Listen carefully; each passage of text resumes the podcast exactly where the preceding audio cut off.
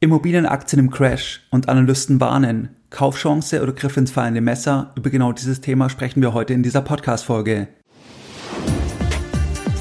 Herzlich willkommen bei Geldbildung, der wöchentliche Finanzpodcast zu Themen rund um Börse und Kapitalmarkt. Erst die Bildung über Geld ermöglicht die Bildung von Geld. Es begrüßt dich der Moderator Stefan Obersteller. Herzlich willkommen bei Geldbildung Schön, dass du dabei bist. Jeden Sonntag, da erhalten weit über 10.000 clevere Privatanleger meinen sonntäglichen Geldbildung Newsletter und das Ganze schon seit vielen Jahren, seit 2014. Das heißt, Geldbildung befindet sich mittlerweile bereits im neunten Jahr. Bei diesem sonntäglichen Format da besprechen wir ganz verschiedene Themen. Das heißt, es kann sein, dass wir uns anschauen, was machen Großanleger, was passiert auf der Zinsseite und was bedeutet es für dich und für deine Geldanlage. Dann bekommst du als Erster immer auch die Information, wenn es neue Seminartermine gibt von Geldbildung oder sonstige weiterführende Angebote, beispielsweise wenn der IC von Geldbildung wieder seine Tore geöffnet hat und wenn du jetzt sagst, ja, der Podcast gefällt dir, du möchtest noch mehr Unterstützung von Geldbildung und du bist am Sonntag noch nicht dabei, dann kannst du dich uns gerne anschließen und das geht ganz einfach und zwar indem du auf geldbildung.de gehst und dich dann direkt auf der Startseite mit deiner E-Mail-Adresse für das sonntägliche Format von Geldbildung einträgst. In der heutigen Podcast-Folge da möchte ich mit dir über ein sehr spannendes Thema sprechen. Und zwar sprechen wir heute über den Crash bei Immobilienaktien. Wir besprechen auch Analystenmeinungen, dass die jetzt weiter warnen, dass es noch weiter runtergehen wird. Und wir besprechen dann, ob das Ganze eher eine Kaufchance ist oder ein Griff ins fallende Messer. Und wir konzentrieren uns hier heute in dieser Podcast-Folge auf europäische Immobilienaktien. Der Wert europäischer Immobilienaktien gemessen anhand von einem Index und zwar von dem Stocks Europe 600 Real Estate, der befindet sich auf dem tiefsten Stand seit 2011. In diesem Index, da befinden sich rund 30 europäische Immobilienaktien. Vom Hochpunkt, da hat der Index über 40 Prozent verloren. Einzelne Immobilienaktien, die haben 50 Prozent und mehr verloren. Der Immobiliensektor, der ist in den letzten Monaten von verschiedenen Seiten sehr stark unter Druck gekommen. Was sind hier die Treiber?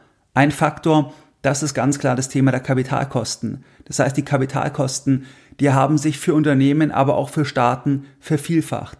In den letzten Monaten, da hat die Europäische Zentralbank den Leitzins in sechs Zinsschritten von minus 0,5 Prozent auf plus 3,5 Prozent angehoben. Durch die Zinswende, da haben sich die Kapitalkosten der Immobilienkonzerne sehr stark erhöht. Ein Beispiel. Vonovia hat 2019 eine Anleihe emittiert mit einem Coupon von 1,625 Prozent und einer Endfälligkeit von dem Jahr 2039. Das heißt, das war damals der Zins, den Vonovia bezahlen musste bei dieser Struktur, bei dieser Laufzeit. Würde Vonovia heute diese Anleihe emittieren, dann müsste der Konzern fast 6% Zinsen bezahlen. Die Kapitalkosten, die haben sich damit mehr als verdreifacht. Das ist insbesondere dann relevant, wenn eben viele neue Schulden refinanziert werden müssen. Das heißt, wenn jetzt zum Beispiel in 2023, wenn ein Immobilienkonzern viele fälligen Schulden hat, diese Schulden refinanziert werden müssen, dann greift es unmittelbar. Das heißt, dann explodieren förmlich die Kapitalkosten. Das sieht man dann natürlich auch entsprechend in den Zahlen. Und das ist ein großes Problem, weil das einfach nicht nur jetzt ein Anstieg ist von irgendwo 0,5 Prozent, 0,8 Prozent, 1 Prozent, sondern wir reden hier von einer Vervielfachung.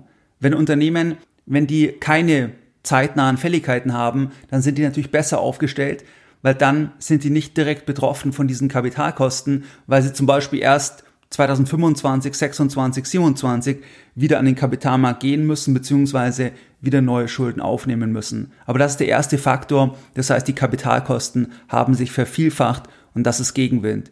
Der zweite Faktor, ist das folgende, und zwar, dass die Kapitalkosten, dass die jetzt so stark gestiegen sind, dass das auch die Preise von Immobilien angreift. Und zwar gehen ja die Konzerne, die gehen ja auch mit einem bestimmten Bestand in die Zinswende rein. Das heißt, die haben zum Beispiel einen Bestand von 10 Milliarden, 20 Milliarden, 30 Milliarden Euro an Immobilien und das ist der Bestand, mit dem gehen sie in die Zinswende rein oder mit dem sind sie reingegangen in die Zinswende. Und diese Zinswende, das ist jetzt eben Gegenwind für den Wert des Bestandes. Hier möchte ich etwas zitieren und zwar vom Statistischen Bundesamt vom 24.03.23 und zwar schreiben die folgendes, Zitat Anfang, die Preise für Wohnimmobilien in Deutschland sind im vierten Quartal 2022 um durchschnittlich 3,6 Prozent gegenüber dem Vorjahresquartal gesunken. Wie das Statistische Bundesamt mitteilt, war dies der erste Rückgang der Wohnimmobilienpreise gegenüber einem Vorjahresquartal seit dem vierten Quartal 2010. Ausschlaggebend für den Rückgang der Kaufpreise dürfte eine gesunkene Nachfrage infolge gestiegener Finanzierungskosten und der anhaltend hohen Inflation sein. Zitat Ende. Das heißt, wir sehen erstmals hier, gemessen jetzt anhand von diesem Index, das ist natürlich individuell je nach Objekt, gemessen anhand von diesem Index sehen wir erstmals jetzt einen Rückgang der Preise seit einer sehr, sehr langen Zeit. Und hier spielen auch die Zinsen mit rein, weil natürlich jeder Käufer, der muss ja jetzt auch diese höheren Zinsen bezahlen. Und damit geht die Leistbarkeit natürlich massiv runter. Das heißt, wenn ich jetzt zum Beispiel auf privater Ebene, wenn ich jetzt eine Immobilie finanziere für 500.000 Euro und wenn ich vorher zum Beispiel 1% bezahlt habe, also 5.000 Euro pro Jahr und jetzt bezahle ich halt 3% oder noch deutlich mehr, zum Beispiel 4%, dann kann man sich das ja ausrechnen, dass dann die Leistbarkeit halt massiv runtergegangen ist. Das heißt, dass weniger Menschen jetzt diese Immobilie sich leisten können, jetzt bei den gegebenen Finanzierungskosten. Und das ist natürlich ein Faktor, der dann auch sich auf die Nachfrage reduzierend auswirkt. Das heißt, der zweite Punkt, dass Immobilienkonzerne in vielen Beständen den Bestand, den sie ja hatten, schon auch vor der Zinswende, dass sie hier einfach Gegenwind haben und dass sie hier den Bestand abwerten müssen. Und das sehen wir auch bei vielen Immobilienkonzernen, auch jetzt bei den Abschlüssen zum Jahresende 2022. Der nächste Faktor, das ist das folgende, und zwar der Kosten- und Unsicherheitsfaktor bei dem Thema der energetischen Sanierung. Das heißt, was kommt hier politisch auf Eigentümer zu? Und zwar möchte ich hier eine Pressemitteilung zitieren von Haus und Grund vom 14.03.23 und zwar schreiben die folgendes, Zitat Anfang, die Neufassung der EU-Gebäuderichtlinie wird weitreichende Folgen in Deutschland haben und Wohnen erheblich verteuern. Darauf weist der Eigentümerverband Haus und Grund Deutschland anlässlich der heutigen Abstimmung im EU-Parlament hin. In den kommenden zehn Jahren müssen etwa ein Drittel aller Wohngebäude in Deutschland energetisch deutlich verbessert werden. Das betrifft vor allem die Eigentümer von Ein- und Zweifamilienhäusern, erläuterte Verbandschef Kai Warnecke heute in Berlin. Es werde viele Eigentümer geben, die das nicht stemmen können. Selbst bei vorsichtigen Schätzungen ist bei älteren Gebäuden mit Sanierungskosten in sechsstelliger Höhe zu rechnen. Zitat Ende. Das heißt, das ist ein großer Unsicherheitsfaktor. Was macht das mit dem Wert? Wie viel muss tatsächlich dann investiert werden? Und wir sehen es zum Beispiel, dass Vonovia, dass die massiv in den Bestand investieren, und zwar im Bereich der energetischen Sanierung. Das heißt, 2022 da haben die zum Beispiel 2,3 Milliarden Euro in den Bestand investiert und davon knapp 840 Millionen Euro in die energetische Sanierung.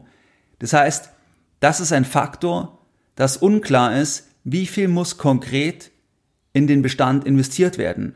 Aber es muss mit großer Wahrscheinlichkeit erheblich in den Bestand investiert werden und das berücksichtigen natürlich auch dann Käufer. Das reflektiert ja auch der Markt, dieser Unsicherheitsfaktor, dass man nicht weiß, was kommt da noch dann an Folgekosten. Das heißt, das ist der dritte Faktor. Der vierte Faktor, das ist das Thema Gewerbeimmobilienmarkt, insbesondere Büroimmobilien im Wandel.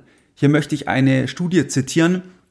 Und zwar ist es eine ganz aktuelle Studie vom Institut der deutschen Wirtschaft zum Thema Mietpreisentwicklung bei Gewerbeimmobilien. Und da schreiben die im Fazit folgendes Zitat Anfang. Das Umfeld für Gewerbeimmobilieneigentümer ist aktuell sehr herausfordernd. Zum einen hat sich die konjunkturelle Lage verschlechtert, was sich erfahrungsgemäß auch auf die Nachfrage nach Gewerbeimmobilien auswirkt. Zum anderen haben die Lockdowns der letzten Jahre die Attraktivität von Online-Lösungen, sei es Online-Shopping oder Homeoffice, gestärkt. Zitat Ende. Das heißt, dass auch hier dieses Marktsegment im Umbruch ist. Es gibt zwar Vorteile, zum Beispiel die Mietpreisindexierung im Bereich der Gewerbeimmobilien, dass das oft der Fall ist, aber es ist eben ein Markt im Umbruch, insbesondere auch im Bereich der Büroimmobilien.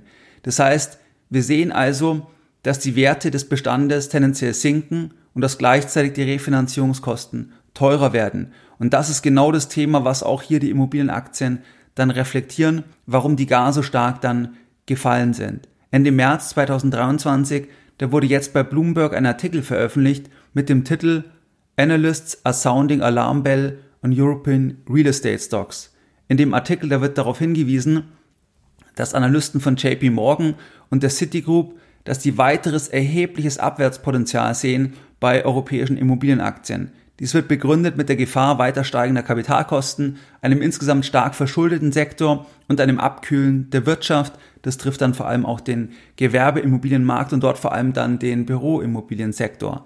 Das schreiben sie, nachdem aber jetzt die Preise schon um 40 Prozent und mehr gefallen sind. Gemäß einer Umfrage von der Bank of America unter Fondsmanagern, da ist der Sektor most disliked. Das heißt, es ist jetzt ein sehr, sehr unbeliebter Sektor und dass jetzt Investoren einfach diesen Sektor ganz aktuell sehr stark untergewichten.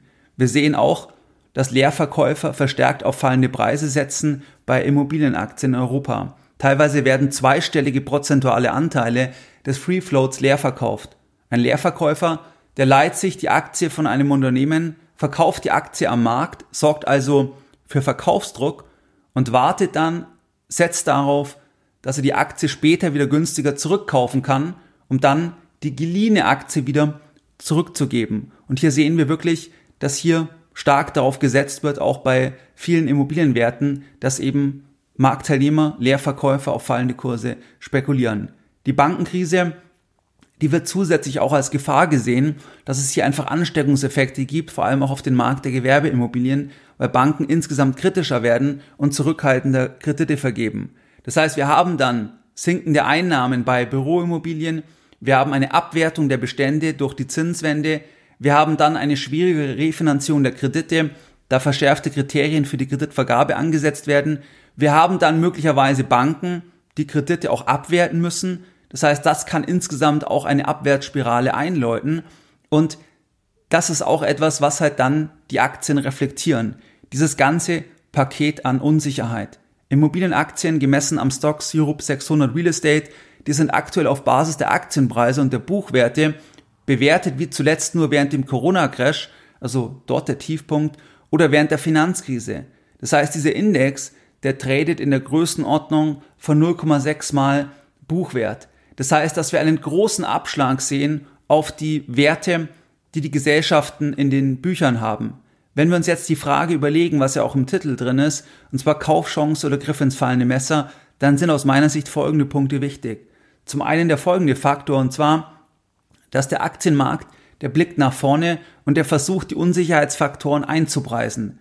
Das heißt, eine fundamental günstig wirkende Bewertung, dass zum Beispiel eben hier der Preis in Relation zum Buchwert, dass der attraktiv erscheint, dass man dann sagt, okay, das war nur während dem Corona-Crash so, das war nur während der Finanzkrise so, das muss nicht zwingend günstig sein, weil das kann auch ein Warnsignal sein, dass der Markt einfach die Realität, die noch schlechter wird, dass der Markt das bereits vorwegnimmt. Das heißt also, das muss nicht unbedingt eine Kaufchance sein, sondern es kann auch ein Warnsignal sein. Das heißt, hier muss man ganz, ganz vorsichtig sein, pauschal zu sagen, das ist dann eine Kaufchance. Der Markt hält in jedem Fall die Buchwerte für völlig unrealistisch. Das heißt, viele Immobiliengesellschaften, die traden weit unterhalb des Net Asset Values, weil der Markt bereits weiter sinkende Bestände antizipiert. Das heißt, wenn wir uns zum Beispiel Vonovia anschauen, dann hat Vonovia zum 31.12.22 einen ausgewiesenen Verkehrswert von dem Immobilienbestand von knapp 95 Milliarden Euro und dahinter stehen über 600.000 Wohnungen. Und der Markt sagt jetzt ganz einfach, der Wert stimmt nicht. Der Markt sagt, wir glauben nicht, dass das der richtige Wert ist, sondern wir glauben, dass eben wegen den Faktoren, dass auch Abwertungen noch erfolgen müssen. Wir glauben nicht den Wert des Bestandes. Das heißt, das ist das, was der Markt uns aktuell sagt. Und zwar in einem ganz, ganz großen Umfang. Also nicht nur ein bisschen, sondern dass der Markt ganz große fundamentale Zweifel hat an dem Wert von dem Bestand. Die Verschuldung, die kann für einzelne Unternehmen definitiv zum existenziellen Problem werden, vor allem in Kombination mit sinkenden Werten und steigenden Kapitalkosten, weil dann natürlich auch sich Kennzahlen dramatisch verschlechtern können, zum Beispiel das Thema Loan to Value. Das heißt, wie viel Kredit habe ich als Gesellschaft in Relation zum Wert von meinem Portfolio. Wenn jetzt mein Portfolio im Prinzip stark fällt im Wert, dann bekomme ich natürlich hier auch ein Problem. Was auch wichtig ist, Immobilie ungleich Immobilie. Wohnimmobilien sind insgesamt betrachtet in den Ballungszentren jetzt von der Mietseite noch stärker gefragt. Das heißt einerseits durch Zuzug und andererseits auch dadurch, dass aus Kaufinteressenten, dass da jetzt oft Mieter geworden sind, weil einfach der Kauf aktuell für eher un unattraktiv erachtet wird oder Leute sagen, jetzt kann ich es mir nicht mehr leisten, jetzt gehe ich auf die Mietseite. Der Leerstand von Bonovia, der war zum Beispiel zum Jahresende 2022 so niedrig wie noch nie in der Firmengeschichte. Das negative Sentiment von Analysten, das ist insgesamt allerdings eher positiv zu sehen, weil Analysten oft sehr prozyklisch sind. Das heißt, wir sind ja jetzt schon über 40 Prozent gefallen, wenn wir uns jetzt diesen Index als Referenzindex anschauen. Das heißt, wir sind schon sehr, sehr stark gefallen. Wir traden hier schon auf sehr, sehr günstig wirkenden Bewertungen, möchte ich sagen. Das heißt, es ist schon sehr viel Unsicherheit, was jetzt in den Kursen auch reflektiert wird. Und dann ist es etwas, was man oft sieht, dass Analysten dann, obwohl jetzt alles stark gefallen ist, dass die immer noch negativer werden, immer noch mehr Risiken sehen.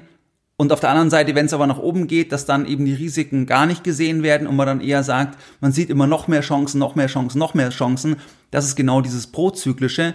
Das heißt also, das ist insgesamt eher positiv zu sehen, weil auch dieses negative Sentiment, dass insgesamt dann der Sektor so negativ gesehen wird, dass es oft auch ein Stück weit zippenhaft mit sich bringt. Das heißt, dass dann zum Beispiel insgesamt einfach gesagt wird, wir reduzieren eben hier dieses Exposure und dann wird einfach alles ein bisschen reduziert, unabhängig, ob vielleicht einzelne Werte gar nicht wirklich etwas damit zu tun haben. Wenn wir uns zum Beispiel anschauen, letztes Jahr, da war das so, dass deutsche Aktien insgesamt gesehen, dass die so unbeliebt waren wie lange nicht. Und das war rückblickend auch im Prinzip der Tiefpunkt, von dem es dann stark nach oben gegangen ist, insgesamt jetzt zum Beispiel beim DAX betrachtet. Und das heißt also, dieses Prozyklische, das darf man eher als Chance werten. Das heißt, aus meiner Sicht gibt es sehr selektiv betrachtet hochinteressante Chancen, weil sehr viel Negativität bereits reflektiert wird.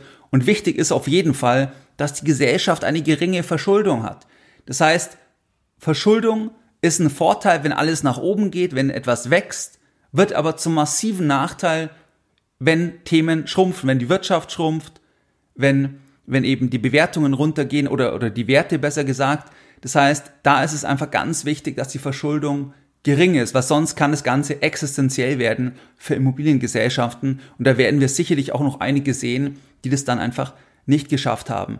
Das heißt, jetzt ist eher eine Phase, wo man auch schauen kann, was gibt's für Chancen und nicht eine Phase, wo man jetzt sagt, jetzt muss man ganz, ganz große Angst haben, jetzt sollte man auf gar keinen Fall mehr in diesen Sektor investieren aus meiner Sicht.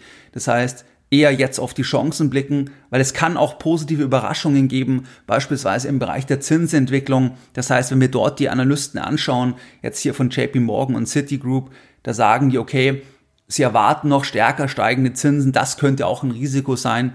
Natürlich könnte das sein, aber wir sehen auf der anderen Seite auch im Bereich der Inflationsdynamik, dass wir hier eher rückläufige Effekte haben. Das heißt, auch die Wirtschaft, die rezessiven Tendenzen, das kann eher auch dazu führen, dass man eben irgendwann abweicht von der Zinswende, dass man die Reise rückwärts antreten muss als Zentralbank. Das heißt, das kann auch eine massive Überraschung auf der anderen Seite geben und dann ändert sich plötzlich auch die ganze Erzählung wieder, dass man dann eben sagt, okay, jetzt sind doch die Kosten wieder weiter unten, dann müssen die Gesellschaften doch nicht so weit abschreiben. Das heißt, das ist genau der Faktor. Das heißt, wenn die Zinsen doch wieder runtergehen sollten, dann kann es auch sein, dass eben die Buchwerte, dass die gar nicht so stark korrigiert werden müssen, wie jetzt der Markt antizipiert.